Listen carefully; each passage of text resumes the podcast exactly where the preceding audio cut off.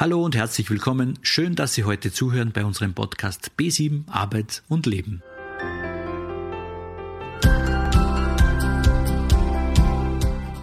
Im heutigen Podcast Angelika Eichinger im Interview mit Ulrike Würzburger.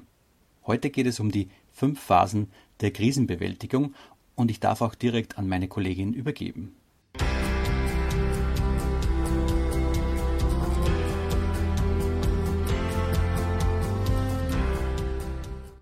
Ulrike ist eine Frau, die ihren Beruf nicht nur mit Leidenschaft erfüllt, sondern die auch ihre Erfüllung darin lebt. Und das spürt man, sobald man mit ihr in Kontakt tritt. Eines ihrer Lieblingsthemen ist die Resilienz, beziehungsweise geht sie auch im Umgang mit anderen immer wieder auf einen mit der Frage zu, was stärkt sie? Was macht mich stark und resilient? Was passiert eigentlich mit mir, in mir wenn ich schlechte Nachrichten erhalte. Heute schauen wir uns das etwas genauer an, welche Phasen man durchlebt, wenn es einem den Boden unter den Füßen wegzieht. Warum ist es wichtig zu wissen? Jeder, und ich denke auch Sie, kennt das, wenn man eine Nachricht erhält, die einem trifft wie ein Schlag. Vielleicht mit einer Vorahnung oder auch nicht.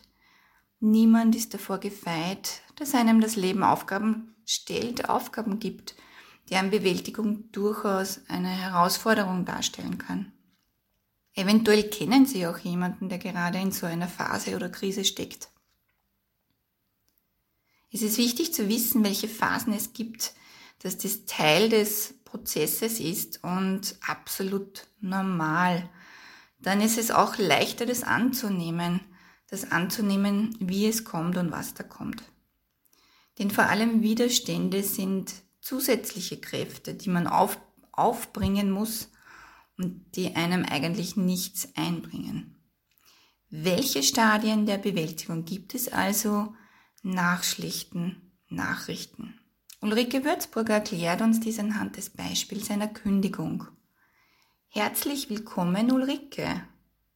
Schön, dass Sie da sind. Hallo. Mein Name ist Ulrike Claudia Würzburger und ich bin seit mehr als 15 Jahren Teil von B7 Arbeit und Leben. Wir von B7 Arbeit und Leben sind für Menschen da, die von Arbeitslosigkeit bedroht sind oder arbeitslos bzw. arbeitssuchend sind. Ulrike, dir ist es ja ein sehr großes Anliegen, was macht einen stark? Also die Leitfrage ist hier, was stärkt mich? Was meinst du damit genau? Mit was mich stärkt, teilen wir unser Wissen, damit Menschen, die in der Arbeitslosigkeit sind und eine eher herausfordernde Zeit erleben, wir teilen unser Wissen, damit sie gut durch diese Zeit kommen, beziehungsweise dass sie diese Zeit der Arbeitslosigkeit gut gestalten können. Wir starten nun gleich in die Erklärung der fünf Phasen im Umgang mit schlechten Nachrichten. Gibt es noch etwas Wichtiges vorab? Was jetzt vielleicht noch hilfreich ist, ist, ähm, nehmen Sie einen Stift und einen Zettel. Es kann sein, dass interessante Informationen für Sie dabei sind, die Sie gerne notieren können. Gut, dann legen wir los. Wir gehen heute der Frage nach, wie Menschen mit schlechten Nachrichten umgehen bzw. wie Menschen schlechte Nachrichten bewältigen. Wenn ich hier von schlechten Nachrichten spreche, dann meine ich in erster Linie das Kündigungsgespräch bzw. die Kündigung an sich. Nur für wenige Menschen ist die Kündigung etwas, das etwas mit Erleichterung zu tun hat, beziehungsweise dass es einen Freudensprung auslöst. Vielmehr ist eine Kündigung fast vergleichbar bei manchen Menschen, vergleichbar mit dem Verlust eines sehr lieben Menschen oder aber vergleichbar mit dem Erhalt einer, einer Diagnose einer unheilbaren Krankheit. Das Modell äh, umfasst fünf Phasen. Diese fünf Phasen können einerseits sein im Rahmen des Kündigungsgesprächs, aber es kann auch die Zeit umfassen vom Kündigungsgespräch bis zum Verlassen der Arbeit, also die Kündigungszeit, oder aber die Phase wirklich die Phasen einer Arbeitslosigkeit. Das heißt, wir haben da unterschiedliche Dimensionen bei diesen Phasen. Ich gebe Ihnen jetzt einmal einen Gesamtüberblick von diesen fünf Phasen, um dann im Anschluss jede einzelne Phase genauer zu beschreiben. Die erste Phase ist der Schock, die zweite Phase ist die Hoffnung alles wieder rückgängig zu machen. Die Phase 3 ist die Phase der Aggression, Phase 4 die Depression und Phase 5 die Trauer. Wir beginnen mit der Phase 1, dem Schock. Es hat sich gezeigt, dass Menschen, die gekündigt werden oder zum Kündigungsgespräch eingeladen werden, dass es für viele nicht aus heiterem Himmel kommt, sondern dass sie so etwas wie eine Vorahnung hatten. Nur manchmal ist es so, dass es wirklich so aus heiterem Himmel kommt. Aber wie auch immer es zu einem Kündigungsgespräch kommt, klar ist, dass die meisten Menschen in dieser Situation so etwas wie einen schockartigen Zustand erleben. Wie kann sich so ein schockartiger Zustand auswirken? Wie merke ich das, dass ich im Schock bin? Dieser schockartige Zustand wirkt sich bei jedem Menschen unterschiedlich aus. Also zum einen es, hat man so das Gefühl, dass, dass der Boden unter den Füßen weggerissen wird oder es ist ein Gefühl der Orientierungslosigkeit, der Fassungslosigkeit. Manche Menschen spüren auch ein Zittern am ganzen Körper oder schlottrige Knie. Und bei manchen ist es tatsächlich so, dass es stark auf den Kreislauf wirkt und es kann auch zu Ohnmacht kommen. Aber all das, was ich jetzt sage, kommt nicht bei einem Menschen zusammen, sondern so unterschiedlich die Menschen sind, so unterschiedlich sind auch die Reaktionen in dieser Phase zu dem Zeitpunkt der Kündigung. Wie lange kann so ein Schockzustand anhalten? Wie würdest du das beschreiben?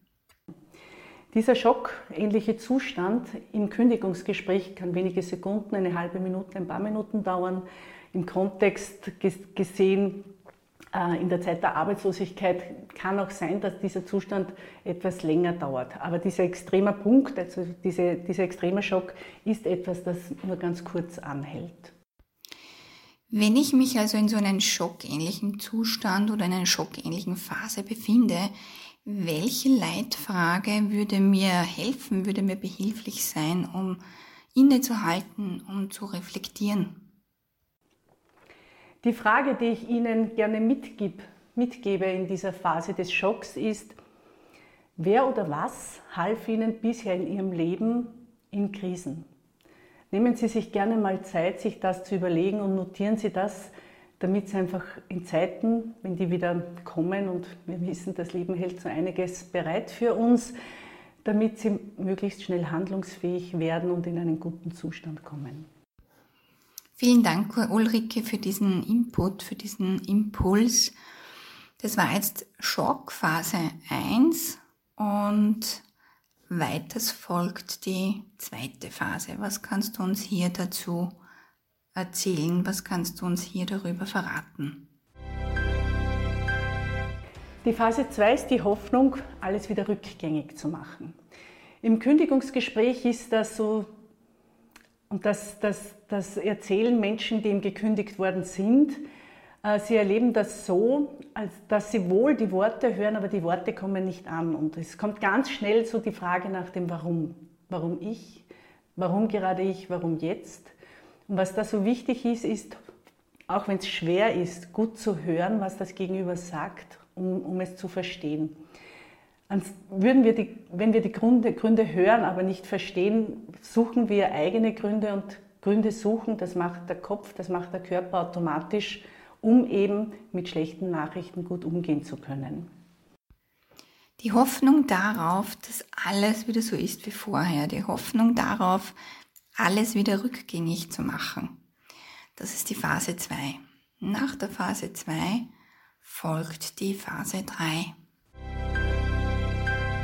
Die Phase 3. Die Phase 3 ist die Aggression. Wenn Sie von Haus aus ein Mensch sind, der eigentlich im Gleichgewicht ist, der selten Wut und Zorn verspürt, dann erschrecken Sie nicht. In dieser, diese Phase gehört einfach in diesem Prozess dazu. Ähm, was das Gute daran ist, an dieser Phase, ist, dass sie wieder Kraft und Energie spüren, die natürlich beim Schock und bei der Hoffnung auf rückgängig machen noch deutlich geringer ist. In der Phase der Aggression steigt das an. Sie haben Zorn, Sie sind wütend. Im Kündigungsgespräch geht diese Wut direkt an das Gegenüber, an die Führungskraft, an den Chef, wer auch immer das Kündigungsgespräch führt. Ähm, das ist normal. Ja? Ähm, es vergeht wieder. Du sagst also, man verspürt Kraft und Energie, wenn man sich in der Phase der Aggression befindet. Wie kann man diese neu gewonnene Energie, auch wenn sie erschreckend sein kann, wie kann man diese Energie auch nutzen? Dann nutzen Sie diese Phasen der Aggression ganz bewusst, indem Sie diese Energie und diese Kraft nutzen, um sich zu informieren, wie komme ich zu einem neuen Job, wie komme ich zu einer neuen Arbeit, was, was brauche ich dazu. Also wirklich darauf achten, die Energie aus der Phase der Aggression positiv zu nutzen, konstruktiv zu nutzen. Hast du vielleicht noch eine Leitfrage zu diesem Thema? Ja, die Frage, die ich Ihnen für diese Phase mitgebe, ist, was bringt Sie ins Gleichgewicht? Werden Sie sich dessen bewusst, was Sie tun können, damit Sie wieder in einen guten Zustand kommen? Weil sehr dauerhaft ist ja dieser Zustand der Aggression nicht sehr angenehm weder für ihr Umfeld noch für den eigenen Körper. Vielen Dank für diesen Input. So kann man auch aus negativen Gedanken oder negativen Zuständen durchaus auch Positives herausziehen. Es war also die Phase 3, Phase der Aggression. Nun folgt die Phase 4. Was kannst du uns hier dazu erzählen? Phase 4 die Depression. Wenn ich hier von Depression spreche, dann meine ich nicht eine ärztliche Diagnose, ja, sondern eher so diese Stimmung, diese depressive Verstimmung. Und die gehört auch zu diesem Prozess dazu. Im Kündigungsgespräch, wenn Sie merken, dass die Aggression nicht wirkt und rückgängig zu machen ist nichts, dann kommt im Kündigungsgespräch schon so, so eine Ahnung, von diesem Verlust. Es kommt, es, kommt zu Selbstzweifel und ja, das spürt sich einfach nicht gut an. In der Kündigungszeit oder in der Zeit der Arbeitslosigkeit, vor allem in der Zeit der Arbeitslosigkeit, wird die Depression dann anders spürbar, wenn Sie schon viele Bewerbungsunterlagen verschickt haben und Sie bekommen keine Reaktion oder nur Absagen, vielleicht auch eine Einladung zum Bewerbungsgespräch, aber auch hier eine Absage. Das setzt zu und leider auch Menschen, die einen sehr guten Selbstwert haben und die sehr erfolgreich in ihrem Leben gewesen sind, lernen hier eine völlig andere Seite an sich selbst kennen. Sie haben dann die, die Idee oder den Gedanken, nicht mehr liebenswert zu sein. Sie zweifeln an ihre eigenen Fähigkeiten und fühlen sich unfähig und leider auch schuldig. Warum ich das alles sage, ist, es ist ein Teil bei der Bewältigung von schlechten Nachrichten. Es ist normal, und die Chance ist, wenn man, wenn man sich dessen bewusst wird, dass man da sehr gut darauf reagieren kann und handeln kann. Es wird einen eigenen Podcast geben zu Tools und Methoden, die man anwenden kann oder die auch im Speziellen du empfehlen kannst zu den fünf Phasen.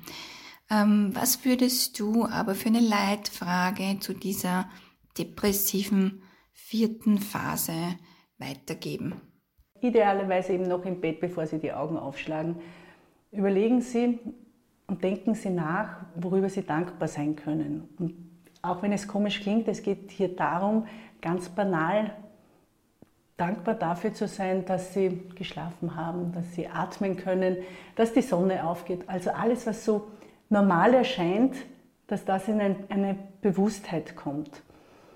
Es hilft zwar nichts, es ändert nichts daran, dass Sie einen Job haben oder nicht, ja, aber es hilft etwas von ihrer inneren Haltung und wenn sie das wirklich tun und regelmäßig tun, wird sich auch vieles verändern. Vielen Dank, Ulrike. Und wir kommen jetzt auch schon zum Ende, nämlich zur letzten und fünften Phase. Wir sind gespannt. Wir sind in der Phase 5, in dieser Trauerphase. Ähm, die Trauerphase ist auch so eine Phase der Anpassungsphase. Sie haben jetzt viel gelernt durch diesen Prozess der Arbeitslosigkeit und können jetzt gut auf die Zeit zurückschauen, ähm, auf die Zeit, in der Sie noch beschäftigt waren. Sie können das Positive erkennen und Sie können dieses, das Positive, das Sie erkennen, auch für die Zukunft nutzen das die Phase, wo, wo man sich oder wo sich Menschen wieder sehr leicht fühlen, wo sie wieder im Leben integriert sind. Sie haben eben alles Negative im Leben integriert und akzeptiert.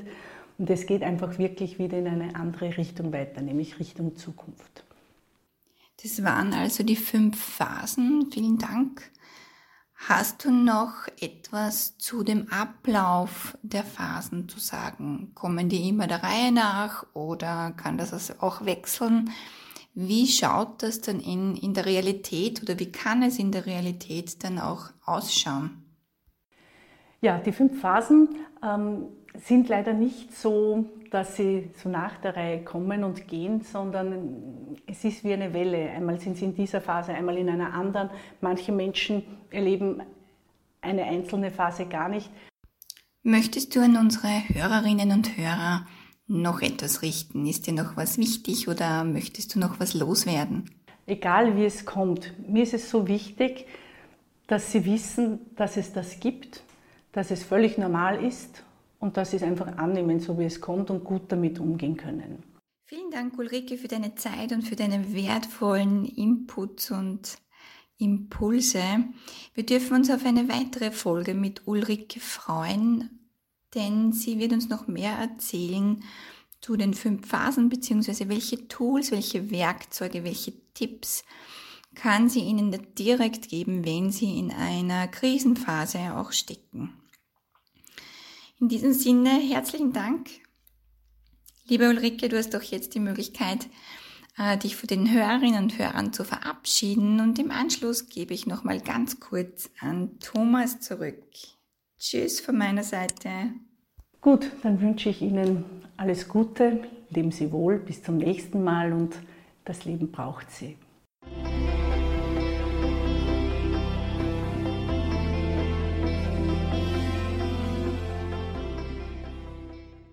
Die fünf Phasen Schock, Hoffnung, Aggression, Depression und Trauer sind zwar im Wortlaut sehr negativ behaftet, und doch, meine lieben Hörerinnen und Hörer, man kann lernen, an Krisen zu wachsen.